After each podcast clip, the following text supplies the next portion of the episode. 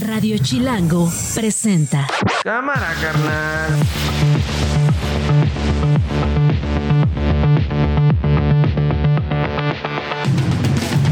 Lunes, porque ya casi es viernes, 27 de noviembre, una de la tarde. Soy Nacho Lozano y esto no es un noticiero.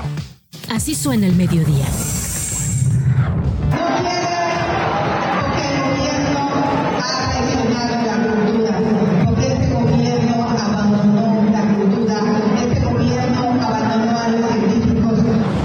Y de que me pregunten los medios y quieran que me equivoque como Peña Nieto, cuáles son mis mejores tres libros, les recomiendo el libro del Federalista que escribieron los tres Founding Fathers de Estados Unidos, Hamilton, James y Madison.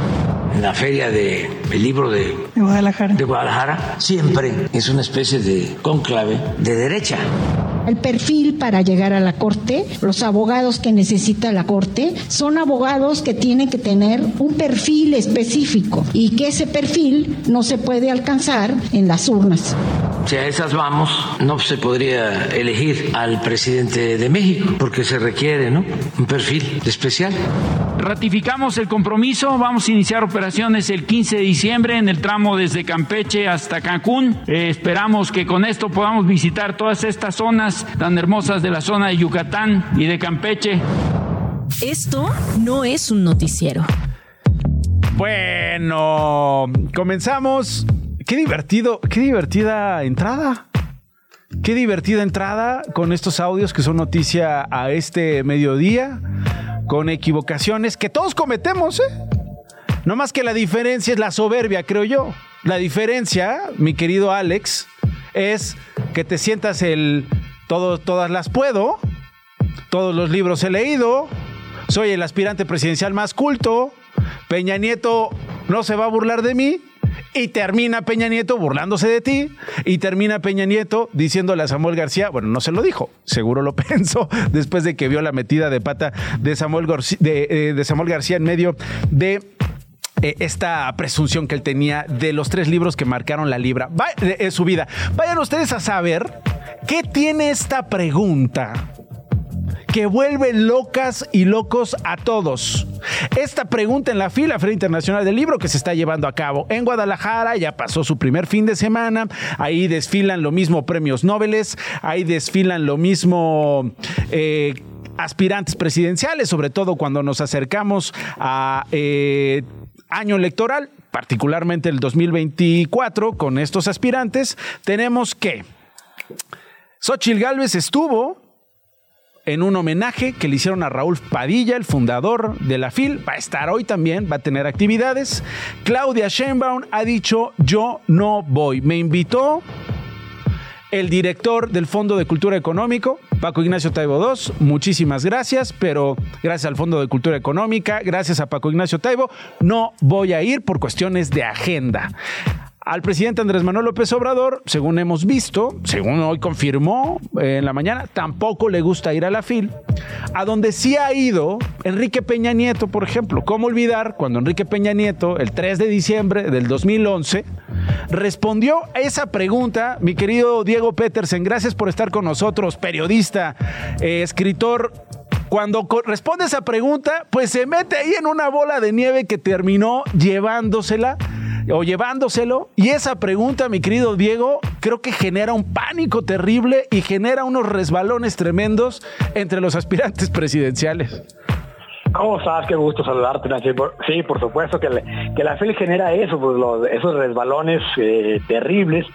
Y, y, bueno, el que vimos ayer fue todavía mejor, porque además dijo, me voy a, yo no me voy a tropezar con esa piedra Ay, y se fue de boca. A ver, mira, si te parece bien, vamos, vamos cronológicamente. Vamos a escuchar, vamos a hacer memoria, lo que pasó el 3 de diciembre con Enrique Peña Nieto, eh, en aquel momento en el que se las quiere poner aquí de, no, yo ya leí de la Biblia, no, no toda la Biblia, pero yo leí, quién sabe qué libro, empezó a inventar títulos y a confundir autores. Esto fue lo que dijo hace años Peña Nieto. El 17 La Biblia fue. sí, ¿no?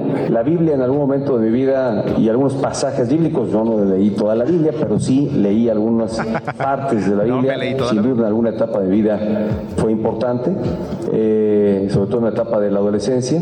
Eh, leía algo que seguramente en mi vocación por la política alentaba este espíritu por la política, fueron los libros, varios, algunos, La, la Silla del Águila, de Krause, que, eh, y hay otro libro de él mismo que quiero recordar el nombre, eh, sobre caudillos, o el, no Los caballeros del. Zodiaco.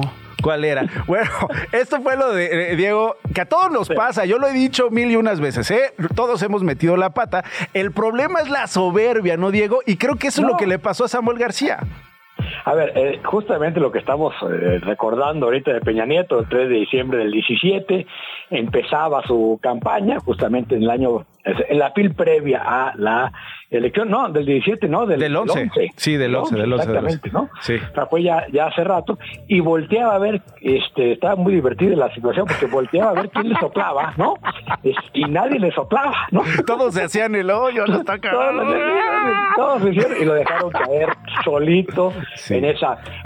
Ahora, todos dicen que leen la Biblia y el Quijote. Nadie ha leído la Biblia y el Quijote, ¿no? Que no se hagan. Son los únicos que se saben el Sí, nombre. 100 años de soledad, ni 15 leyeron. No, no, hombre. eh, El único libro que consumen los chicos es el libro del menudo. Y deben ser un poco más sinceros, ¿no? Oye, ya le estaba soplando cuando dice Peñanito este otro libro, este- el vaquero. ¡No! No, el libro no, vaquero. no, no. Bueno, y Samuel García dijo: A ver, yo no voy a caer en lo que cayó Enrique Peña Nieto porque yo con todas puedo. Y esto fue lo que dijo el fin de semana en la FIL.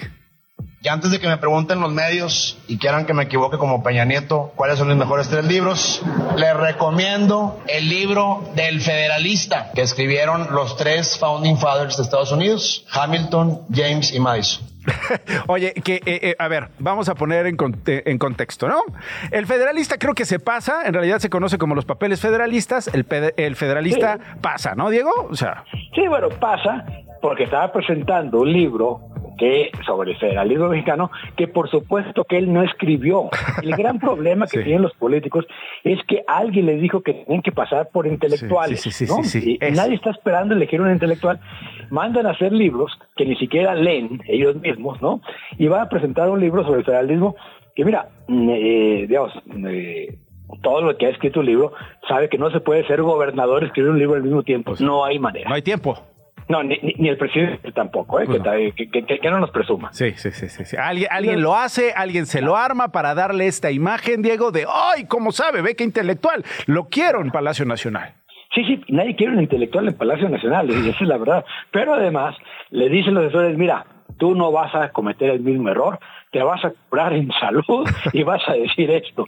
Pero bueno, pues estaba complicado, tres apellidos de memoria estaba complicado. Sí, estaba complicado porque él dice, el federalista escrito por Hamilton, James y Madison, que es como decir, el federalista escrito por Miguel, Hidalgo y Costilla, Sí. porque en realidad James y Madison es la misma persona, es Alexander Hamilton, James Madison y John Jay. Sí, que además seguramente, este, como John Jay no tiene calle importante en Nueva York, pues, le perdió, ¿no? Exacto. Sí. El John Jay Ma- eh, Square Garden. Pues no, Sí, sí, no, es no, el no, Madison. Madison Square Garden. El Madison. Arque es Madison, entonces, bueno, seguramente se le... Pero, a ver, eh, digo, o- o- otra vez, eh, esto es gan- ¿quién va a una presentación así en la feria del libro? Por los acarreados, ¿no? Ningún lector normal, ningún votante va y dice yo voy a escuchar qué ideas trae este sobre el federalismo. Son formas de propaganda, yo creo, un poco absurdas, ¿no? Y bastante... Y riesgosas, y riesgosas. Tal Y- vez por eso Claudia Sheinbaum dijo, yo no voy. No, Claudia Sheinbaum dijo yo no voy, primero porque el presidente dijo no vas, ¿no? Este, segundo, pues, muy extraño que ella diga que Paco Taibo le invitó, pues Paco Taibo es el director del Fondo de Cultura Económica, pero la invitación debió haber llegado en De todo caso de la FIL, de la Universidad de, la Guadalajara, universidad, Exacto. que por cierto está jugando con Morena, ¿no? O sea, debe haber sido mucho más natural que dijera, pues me invitó el rector Ricardo Villanueva, pero no voy a ir. Sin embargo, ella dijo, mejor yo no me meto en eso. Y Xochitl va a estar hoy en la fila, estuvo ayer en Guadalajara, ayer estuvo en el homenaje a Raúl, Raúl Padilla, Padilla, ¿no? ajá. Pues nomás placeándose, porque no tenía ya, ya más agenda, ¿no? Y pues si no tengo agenda, ¿qué hago? Pues me meto al evento más lleno de la FIL. Sí. Y, y, este golpeteo eh, insistente del presidente López Obrador al paso de los años, Diego Petersen, particularmente hoy en la mañana vuelve a hablar de la FIL, dice, ahí hay conservadores, son de derecha, ¿cómo lo interpretamos? ¿Es parte, es parte del discurso del presidente que no, que no tiene más fondo que la confrontación y satanizar o cómo lo hacemos, Diego? Sí, a ver, eh, uno, hay que recordar que, digamos, la, Feria del Libro es el lugar donde vienen de todos, ¿no? Se está discutiendo aquí cosas que tienen que, muchísimos, digamos, cercanos al gobierno de López Obrador, que están aquí discutiendo desde temas de, de salarios, desde temas de, este, de la corte, no le hubiera gustado nada que viniera Loreta Ortiz a decir que ella tampoco estaba de acuerdo con elegir a los ministros por voto directo, ¿no? O sea, de los de los tres votos que tenían ya nomás me quedan dos, ¿no? Este, pero finalmente lo que no le gusta al presidente es que hay una parte importante de la FIL que coordina este el grupo Nexos, hay otra parte importante de la FIL donde participa este Jorge Castañeda, ¿no? Donde han pasado muchísimos de los candidatos de oposición. Entonces él prefiere, eh, digamos, atacar a la FIL como una forma de tomar distancia frente a, estos grupos. Cuando él necesitó venir a la FIL, por supuesto que vino, ¿eh? Sí, sí, Y, le sacó provecho, ¿no? a ese bastión de derecha y ese bastión conservador. No se equivocó tanto como los otros, pero pues, también Oye, eh, no quiero dejar de comentar contigo, no sé si tengas un par de minutos, Diego, este asunto de Vicente Fox, la reacción de Xochil Gálvez y la reacción de Mariana Rodríguez. El hijo de Pedro Ferriz de Con, Pedro Ferriz Hijar, publicó que, que, iba a dar a conocer todo sobre Samuel García. Comparte este tuit, eh, Vicente Fox dice, Pedro, cuéntanos la historia.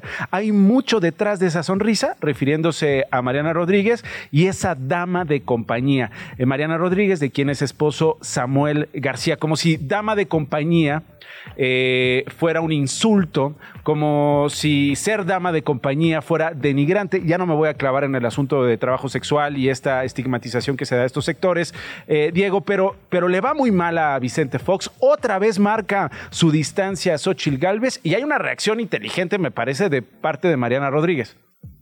Sí, a ver, yo creo que ah, si yo fue, fui a dar una recomendación a la candidatura del frente y al frente es que le quiten el teléfono a Vicente Fox, ¿no?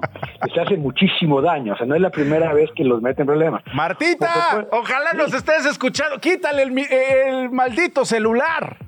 Sí, hombre, que ya no le paguen el plan. Ya no, le paguen el plan, sácale el chip. Cancela el wifi. A ver el wifi. Dale un Tetris. yo, yo, eh, iría a cortar los cables ahí afuera del rancho. del rancho San Francisco, ¿no? Para, para aislar. Oye, ni siquiera lo invitaron ahora que tuvo un evento la, la aspirante a la, a la gubernatura panista, ella allá en Guanajuato, él que fue gobernador de Guanajuato, él que fue presidente de México desde Guanajuato, ni siquiera lo invitaron a eso. No, eh, es que ya se volvió un personaje incómodo. Es decir, ya primero, tiene un afán protagónico. Acuérdate en el, aquel evento donde empieza el frente, que llegó con un sombrerote para destacar sobre todos los demás. O sea, tiene un afán protagónico. Vicente Fox está yo creo que ya bastante enfermizo. Lo que dijo, poniendo en contexto este afán protagónico, decía Diego Petersen, de eh, Vicente Fox por aparecer en estos eventos políticos, en estos eventos de lanzamientos electorales, en estos eventos donde lejos de hacerle un favor al frente, según la propia Xochil Gálvez, termina dañando al frente termina haciéndole daño al discurso incluyente, respetuoso de Xochitl Gálvez. Ahí, ahí, te perdimos cuando hablabas de este afán protagónico de Vicente Fox, Diego. Mira, oye, por andar diciendo que le corten el teléfono. te cortó, te cortó Martita. Para que veas quién tiene no, no, no, no, no. No, bueno, a ver, me parece muy inteligente y bien la reacción de, Mariana y también la de Xochitl Galvez. Es decir, Mariana lo aprovecha, porque es evidentemente que lo que está insinuando el eh, expresidente Fox está como diciendo que es una prostituta y eso me parece que no debe ser tolerable en la política nacional. Esto, esto sí es violencia de género. Sí, sí, sí. este, y hay que dejarlo bien claro y me parece muy bien que Xochitl haya marcado su raya Pero bueno, lo que tienen es que, eh, digo, literalmente, apagar a este señor. Sí, totalmente. Bueno, Diego, quería escuchar tu opinión. Eh, te mando un abrazo, te agradezco muchísimo que me tomes la comunicación y gracias, Diego.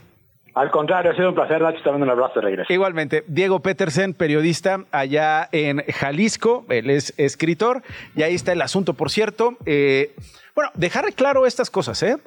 ¿eh? Cuando se busca insultar a alguien, denigrar a alguien utilizando palabras como prostituta, como eh, una palabra más fuerte que pues no voy a, no, voy a repetir por, por, por, respeto si hay niños que nos están escuchando, dama de compañía, en realidad lo que se hace es ser violentos, por un lado, con la persona que está recibiendo una agresión, porque ser prostituta no es un insulto, ser dama de compañía no es un insulto, es un oficio es un trabajo por el cual no reciben remuneraciones justas, seguridad social, prestaciones, a pesar de que hay millones de, sobre todo hombres, pero también mujeres, que pagan a trabajadores sexuales. Utilizar estas expresiones para intentar denigrar a una mujer me parece de verdad ridículo. Hay más dignidad mucha más dignidad, inspiran mucho más respeto las trabajadoras sexuales que quienes son misóginos y se pasan de machitos. Bueno, no es que se pasen, ni siquiera podrían ser machitos. Es que ni siquiera es que esté Pacheco, ¿eh? Porque no tiene nada de malo estar Pacheco. Es que, es que, a ver, los que se ponen Pacheco no dicen estas cosas. Las dice Fox en un contexto muy particular, ¿no? Entonces, bueno, ahí dejamos la cosa porque hoy se publicó una encuesta en el Universal, la publica Jorge Buendía que está con nosotros. Jorge, qué gusto saludarte, gracias por tomarme la comunicación. ¿Cómo te va, Nacho? Buenas tardes. Pues aquí peleándome con Fox, Jorge, ¿qué hago? no, no, pues es el cuento de nunca acabar. Es un cuento de nunca acabar, ya sé, por eso ya, ya lo voy a dejar ahí y más bien voy a retomar la encuesta que publicas hoy en el Universal. 24 puntos de ventaja de Claudia Sheinbaum sobre Xochil Gálvez, un Samuel García con 8 puntos. Eh, eh, eh, ¿Cuál es tu interpretación de estos números? Pues mira, es la primera medición que hacemos con lo que parece ser va a ser eh, pues la boleta electoral definitiva. ¿no? Yo creo que ya parece improbable que algún candidato independiente eh, logre el registro. Entonces, podríamos utilizarlo como una suerte de, de levantamiento base para ver hacia dónde se mueven las preferencias. O sea, digamos como un primer, un primer horizonte, ¿no? Así es, como un benchmark, pero, perdón por el ambiente. Sí, sí, sí, sí, sí. Este, y pues lo que vemos, como bien señala, sí es una ventaja muy, muy amplia de, Claudia Sheinbaum, eh, 2 a 1 sobre Xochitl Galvez, y para entenderlo, bueno, pues yo creo que podemos, digamos, analizarlo desde la perspectiva de los partidos y de los candidatos. A ver. Del lado de los partidos, pues simplemente la identidad partidista eh, Morena tiene 29% de personas que se identifican con ellos. Eh, PAN tiene 8%, PRI 9%, evidentemente se suman, pero hay una ventaja de Morena más los que están con, con sus aliados.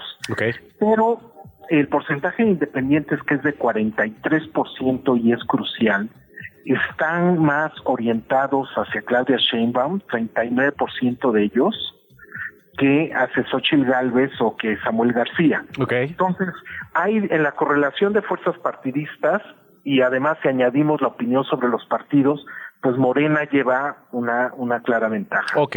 Eh, a ver, ah, perdón, perdón, perdón. Termina, Jorge, discúlpame. Y por el lado de candidatos, Ajá. lo, digamos, dos variables centrales, que es cuánta gente te conoce y qué opinan de ti, pues también Sheinbaum lleva ventaja sobre Xochitl Galvez y Samuel García. El conocimiento se tenderá a igualar conforme transcurren las campañas. Yo creo que en el caso de Xochitl Galvez, un elemento a notar es que tiene más opiniones negativas que positivas. Mm. Y, a lo mejor las está heredando del PRI, a lo mejor las está heredando del PAN. Y también la confrontación con el presidente. Y la confrontación con el presidente. Eh, eh, eso ciertamente no le ayudó se dio a conocer por pelearse con el presidente, pero pues es un presidente que es eh, popular. Sí, sí, sí. Entonces, sobre todo, pues los a, a ver, Jorge, dices tú, es la, es la primera lectura, digamos, el primer horizonte. Hoy Jesús Silva Herzog Márquez se avienta un texto durísimo en Reforma, eh, muy crítico a la campaña de Xochil Gálvez. Habla de estancamiento, habla de Xochil Gálvez ya no es la misma, Xochil Gálvez ya no está creciendo, no se ve para dónde, no tiene espíritu el frente. Hay que ver, ¿no? Todo puede pasar de aquí a, a- a junio del 2024.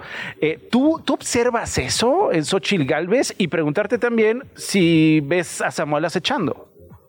Sí, mira, yo creo que en el caso de, de Xochitl, eh, algo que, que sí se ha mencionado y que se ve en la encuesta es que realmente no ha aumentado mucho sus niveles de conocimiento, pues básicamente de, de septiembre a la fecha, en dos meses aumentaron ocho puntos porcentuales y como te decía, pues aumentaron acompañados de más negativos. que Claro.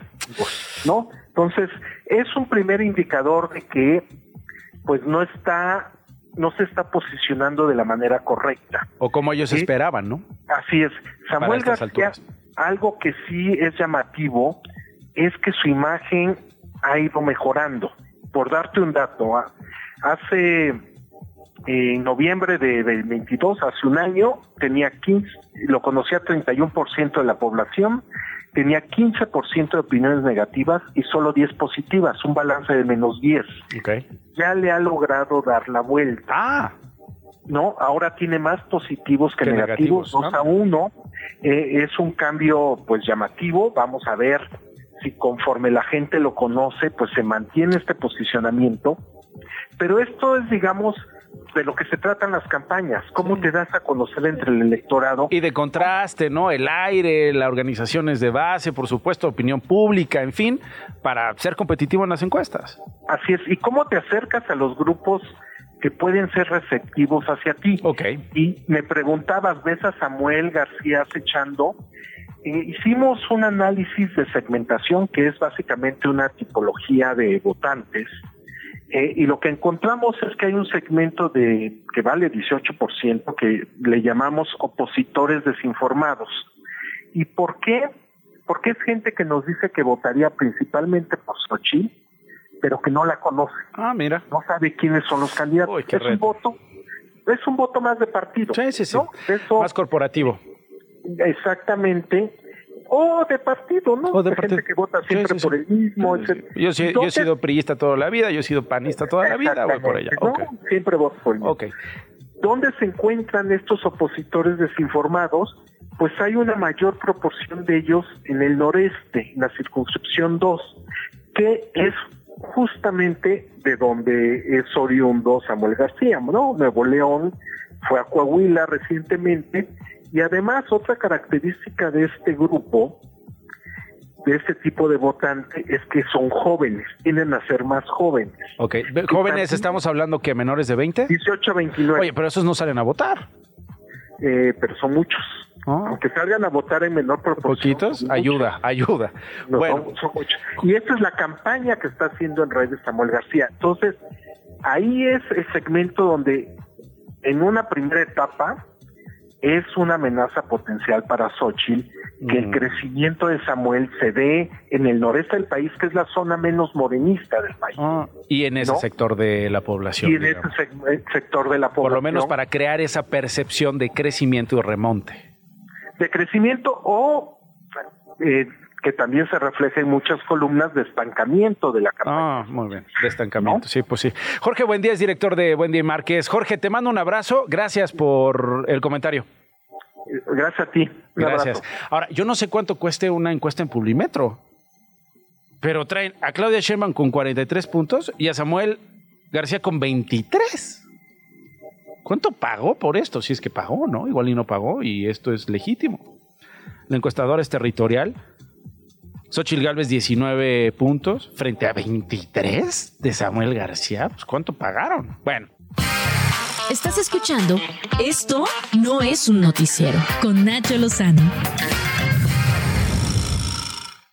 Las noticias de una.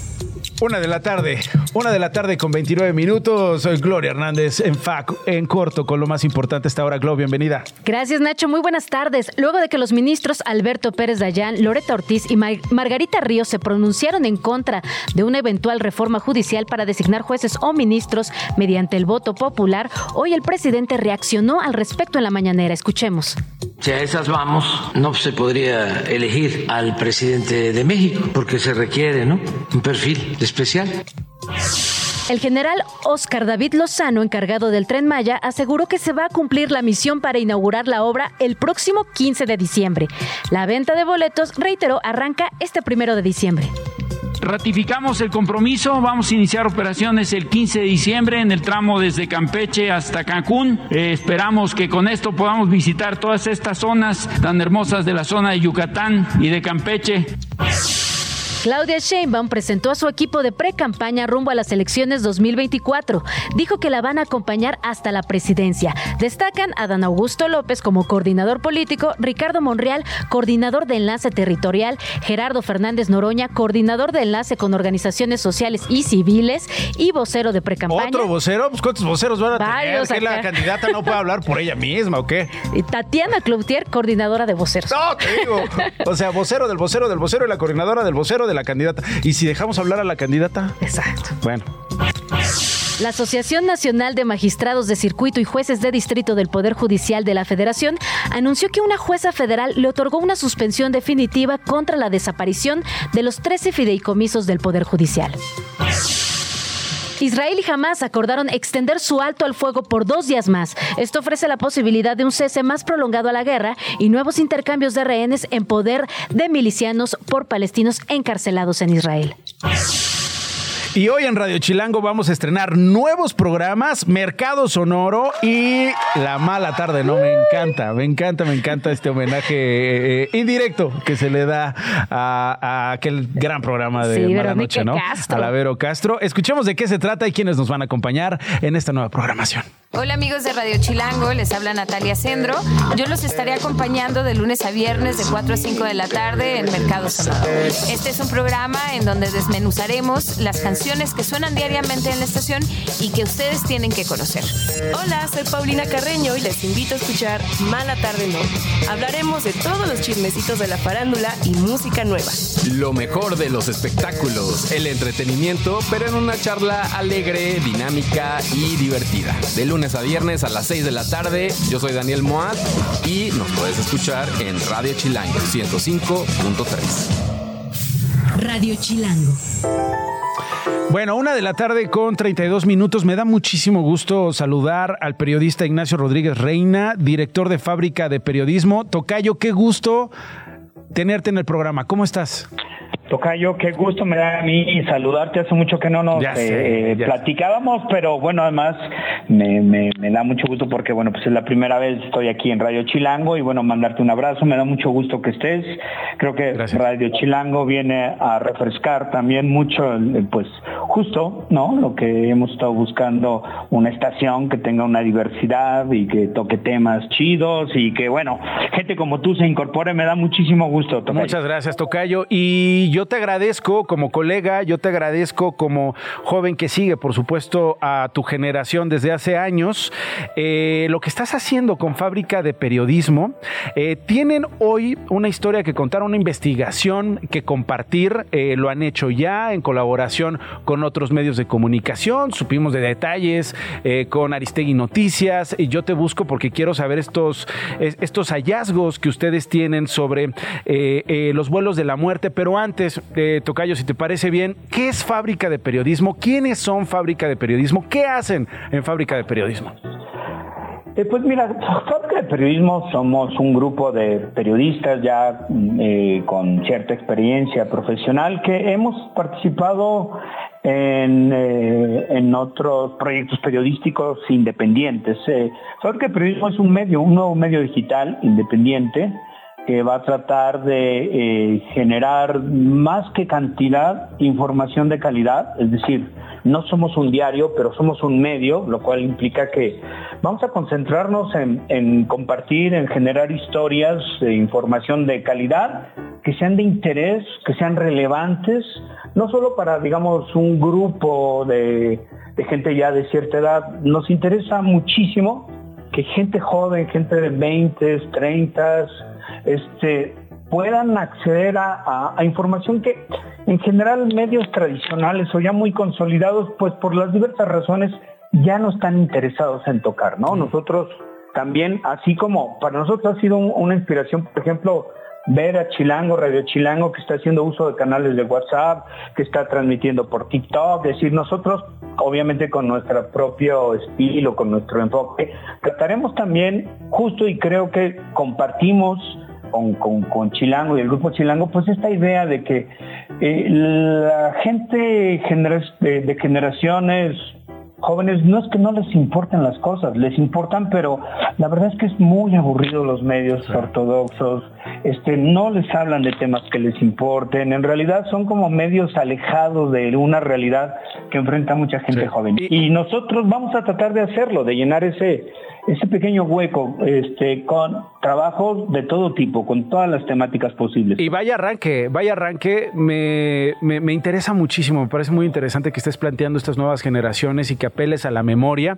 Eh, la investigación que están dando a conocer, con la que además arrancan, creo yo, con el pie derecho, haciendo periodismo, como dices tú, del que se necesita, tiene que ver con bitácoras completas de los aviones Araba a los que han tenido ustedes como fábrica de periodismo acceso cinco años en que el ejército mexicano realizó al menos 54 vuelos nocturnos de la muerte, es decir, una operación mediante la cual cientos de mujeres y hombres que habían sido ejecutados momentos antes con un disparo en la nuca, fueron lanzados al Océano Pacífico, aún cuando algunos de ellos vivían. Esto habría ocurrido en estos cinco años entre 1974 y el 79, Nacho.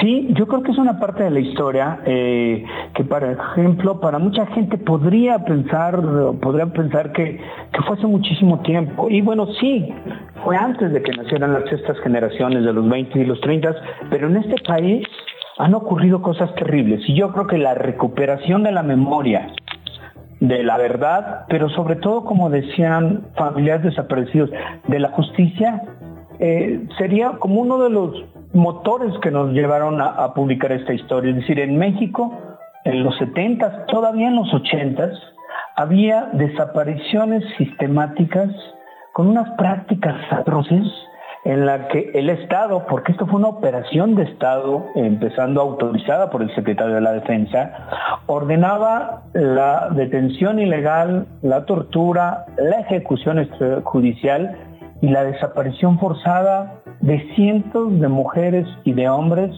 cuyas familias, Tocayo, ya nunca pudieron saber cuál fue el destino de sus familiares. Y creo que recuperar esa memoria nos ayuda pues no solo a construir el futuro, entender el presente, y eso me parece que es todavía una deuda, es una deuda moral, yo pienso, de, de los gobiernos, de, del actual, del pasado, pero de los gobiernos y de la sociedad, tratar de entender, conocer la verdad y que se haga justicia porque hay miles de familiares que se quedaron esperando que su gente querida regresara a casa y no pudo porque fueron subidos en una operación clandestina y obviamente ilegal, a aviones ejecutados y lanzados a las profundidades del, Océano Pacífico.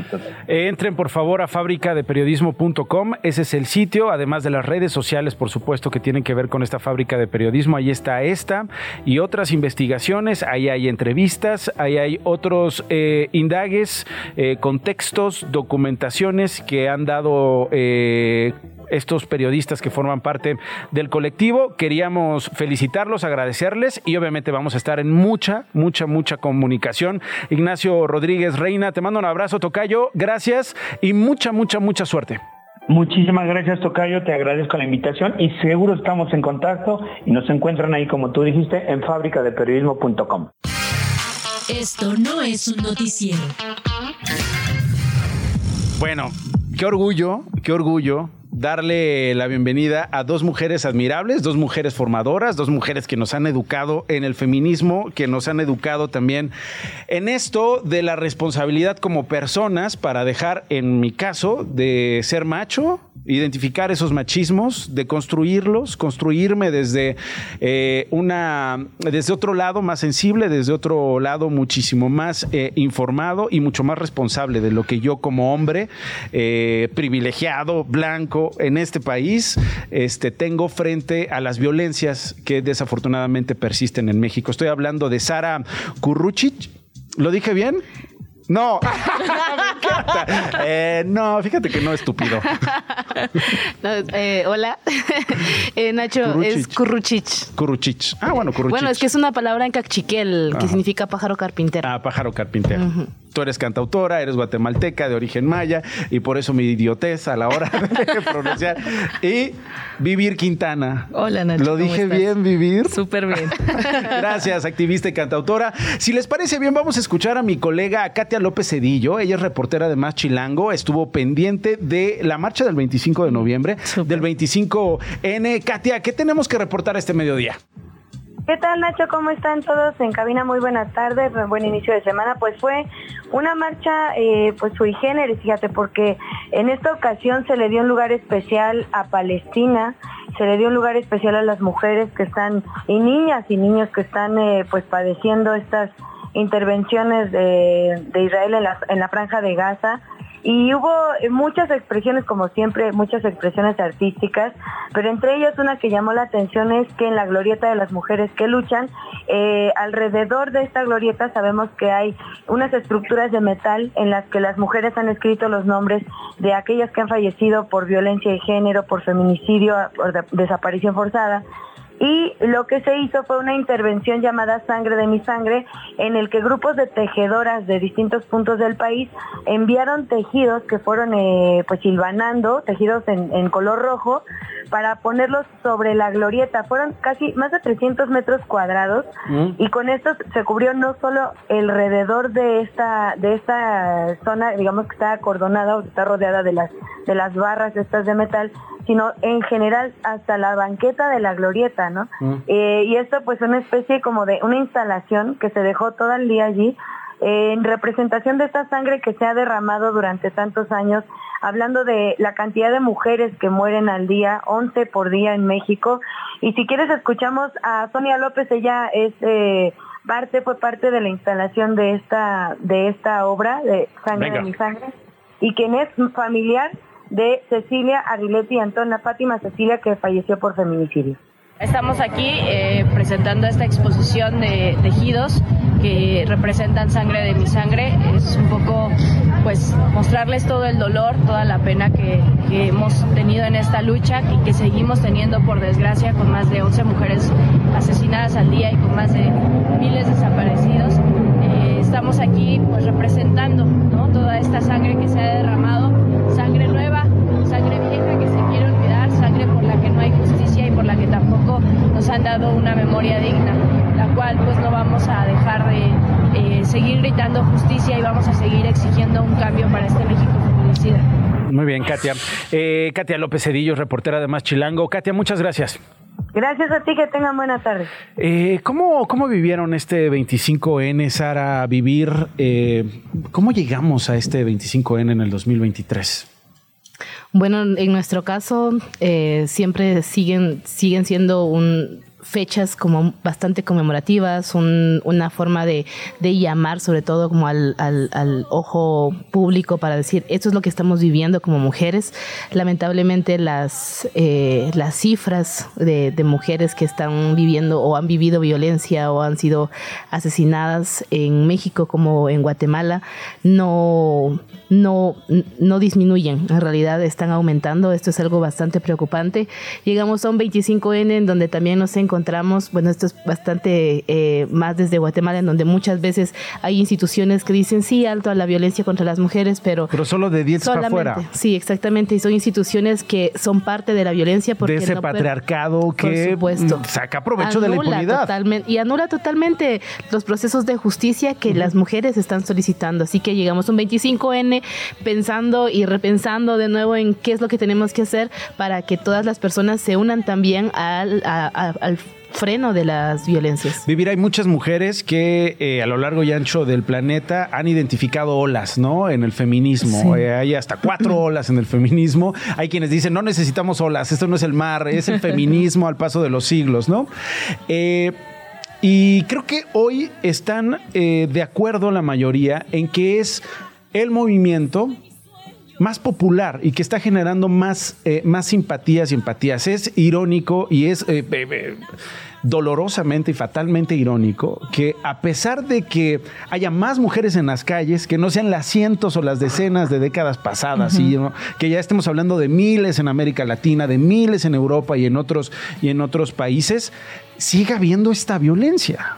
Sí, y aparte, fíjate ahorita que decías de, lo, de cómo veníamos con lo del 25N, lamentablemente creo que en México, y lo hablo como mexicana, ese día lo tenemos todos los días. ¿sabes? Ese día sí es el día como que está instituido de que es el 25N, el día contra las violencias, pero vivimos en un país súper violento en todos los puntos, ¿no? O sea, en la calle, en las redes sociales, pareciera que es, que es algo que no se termina. Entonces creo que sí tenemos que hacer un llamado a la gente, decir, tenemos que tener más empatía porque necesitamos realmente voltear a vernos y saber que no tenemos las mismas historias, pero sí tenemos los mismos fines que es tener mejores oportunidades y tener un país en donde sea, en donde tengamos libertad de salir a la calle y deja tú a marchar, o sea, simplemente a vivir. A vivir, exactamente. A trabajar. A hacer. A hacer. Exactamente. Eh, creo que eh, al paso de los años, Canzón sin Miedo y Sola ya no más, bueno, al paso de los, de los meses eh, y particularmente en este 25 de noviembre,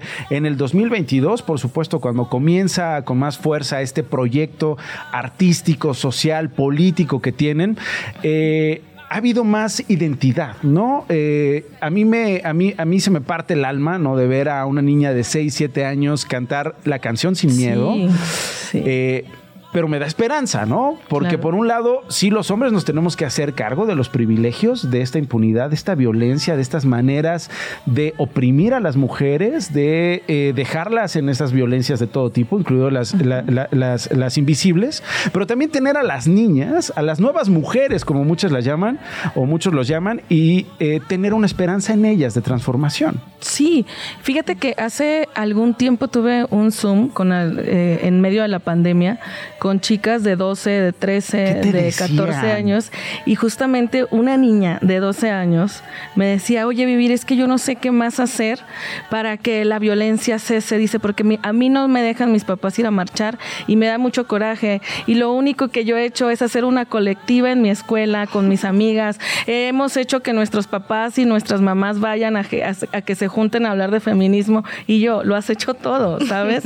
Entender que esta lucha se puede hacer desde todos los puntos, desde todos lados y que, claro, hay mucha lucha que hay en la calle, pero también con los medios que tenemos al alcance podemos hacerla y poner el tema sobre la mesa, ¿no? Ustedes pusieron, yo no voy a decir granito de arena, por supuesto que no esa frase trillada, por supuesto que no, o sea, castillos desde donde se tocaron estas canciones como parte de un, digamos, proyecto artístico que culminó el 25 de noviembre, podríamos decirlo.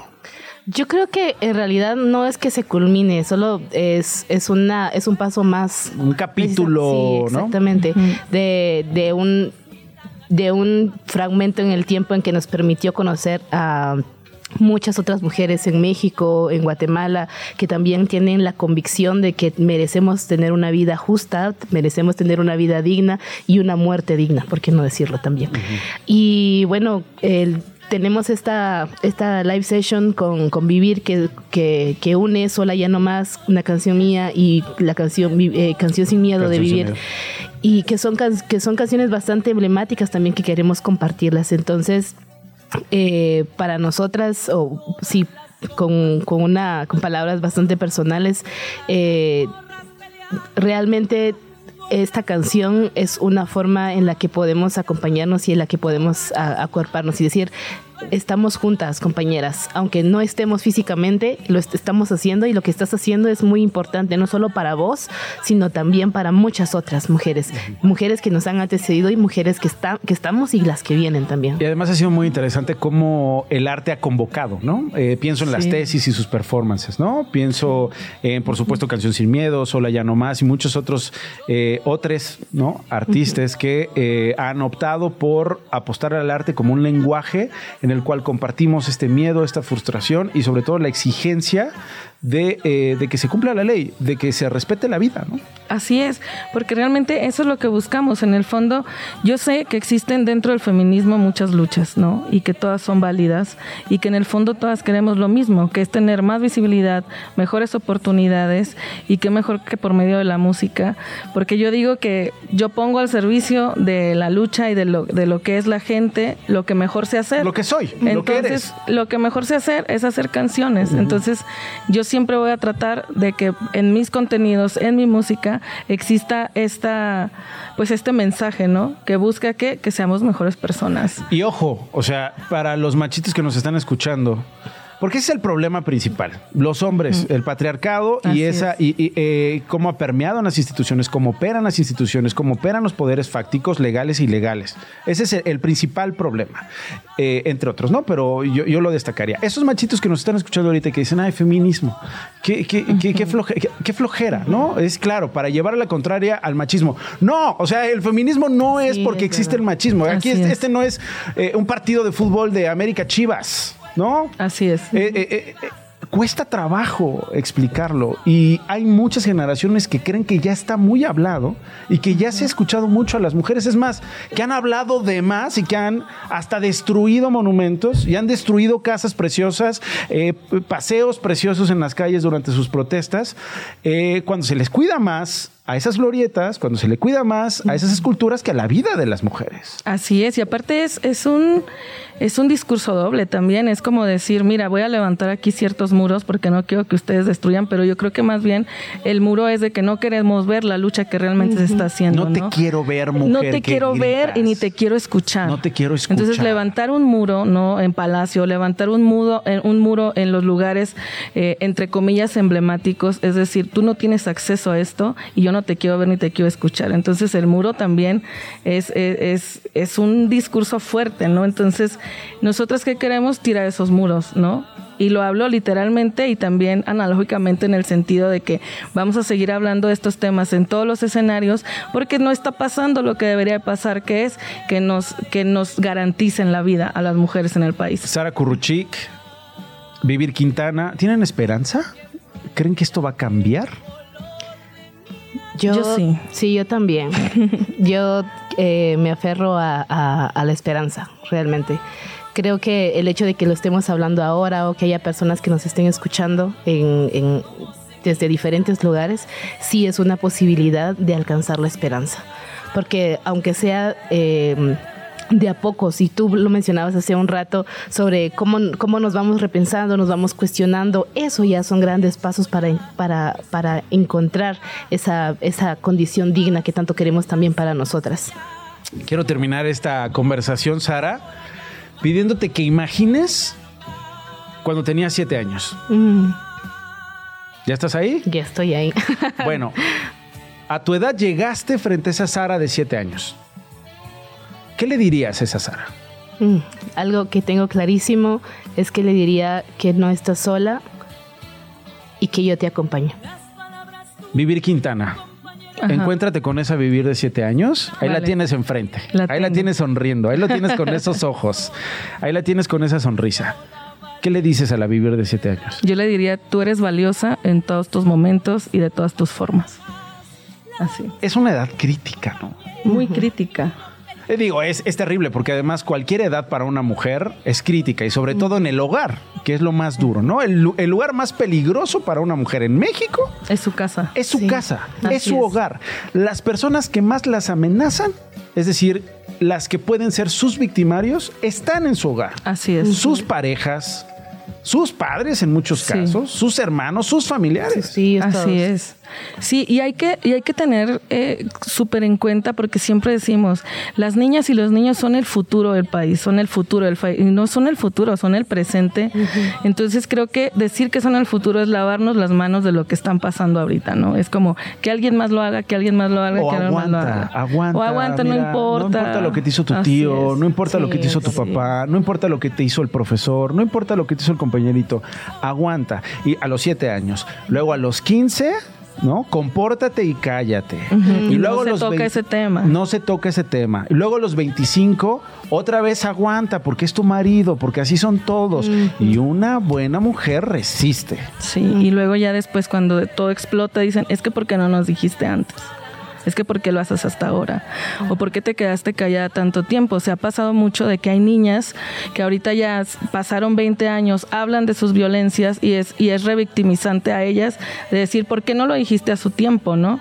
Porque nunca me creyeron, porque nunca me van a creer y entonces es pues creerles y hacer que las niñas y los niños tengan la confianza entera de contar las cosas, ¿no? De decirlo. ¿Qué se siente cansar? Eh, ¿qué, se, ¿Qué se siente cantar sola ya no más? Bueno, ¿Qué sientes? me siento acompañada. ¿Qué te puedo decir? Eh, me he sentido muy acompañada por vivir, por todas las amigas, compañeras que también han sido parte de, de, esta grabación y cada vez que tengo la, la posibilidad de poder cantarla también es bueno, y quiero vincularlo con la pregunta que hiciste que me movió mucho de qué le diría yo a la Sara de, siete años. Precisamente Sola Ya No Más surge por una agresión que yo viví cuando era niña y pues son, son, situaciones en cómo, cómo a partir de cantarla o de escucharla también se vuelve una forma de, de, de a las otras compañeras, pero también de decírmelo a mí como aquí están las, las demás. Y hoy lo hemos hablado mucho con Vivi sobre el tema de las amigas, ¿no? Sobre cómo las, nuestras amigas se vuelven soporte y nosotras como amigas también nos volvemos soporte para, para otras. Así que es muy, muy hermoso. Bueno, pues aquí tienen una estación de radio, aquí tienen un noticiero o no es un noticiero que, puede ser aliado si es que nos necesitan. Eh, y a los compas que nos están escuchando, lo mejor que podemos hacer hoy en día es identificar si la estamos regando, entender que nos podemos volver a equivocar, pero hay que corregir y no repetir más esas violencias que mamamos en la cocina, que mamamos en la educación de nuestras casas y que creemos que es la única y no hay de otra. No es así. Vivir Quintana, gracias, Vivir. Gracias a ti, Nacho, y claro que lo necesitamos mucho. Bueno, gracias. Gracias, Sara. Muchas gracias, Nacho. Gracias, qué privilegio. Nos vamos. Se quedan con Radio Chilango. Adiós. Esto fue Esto no es un noticiero con Nacho Lozano, una producción de Radio Chilango. Escucha un nuevo episodio de lunes a viernes en tu plataforma de podcast favorita. Radio Chilango, la radio que... Viene, viene, ¿eh?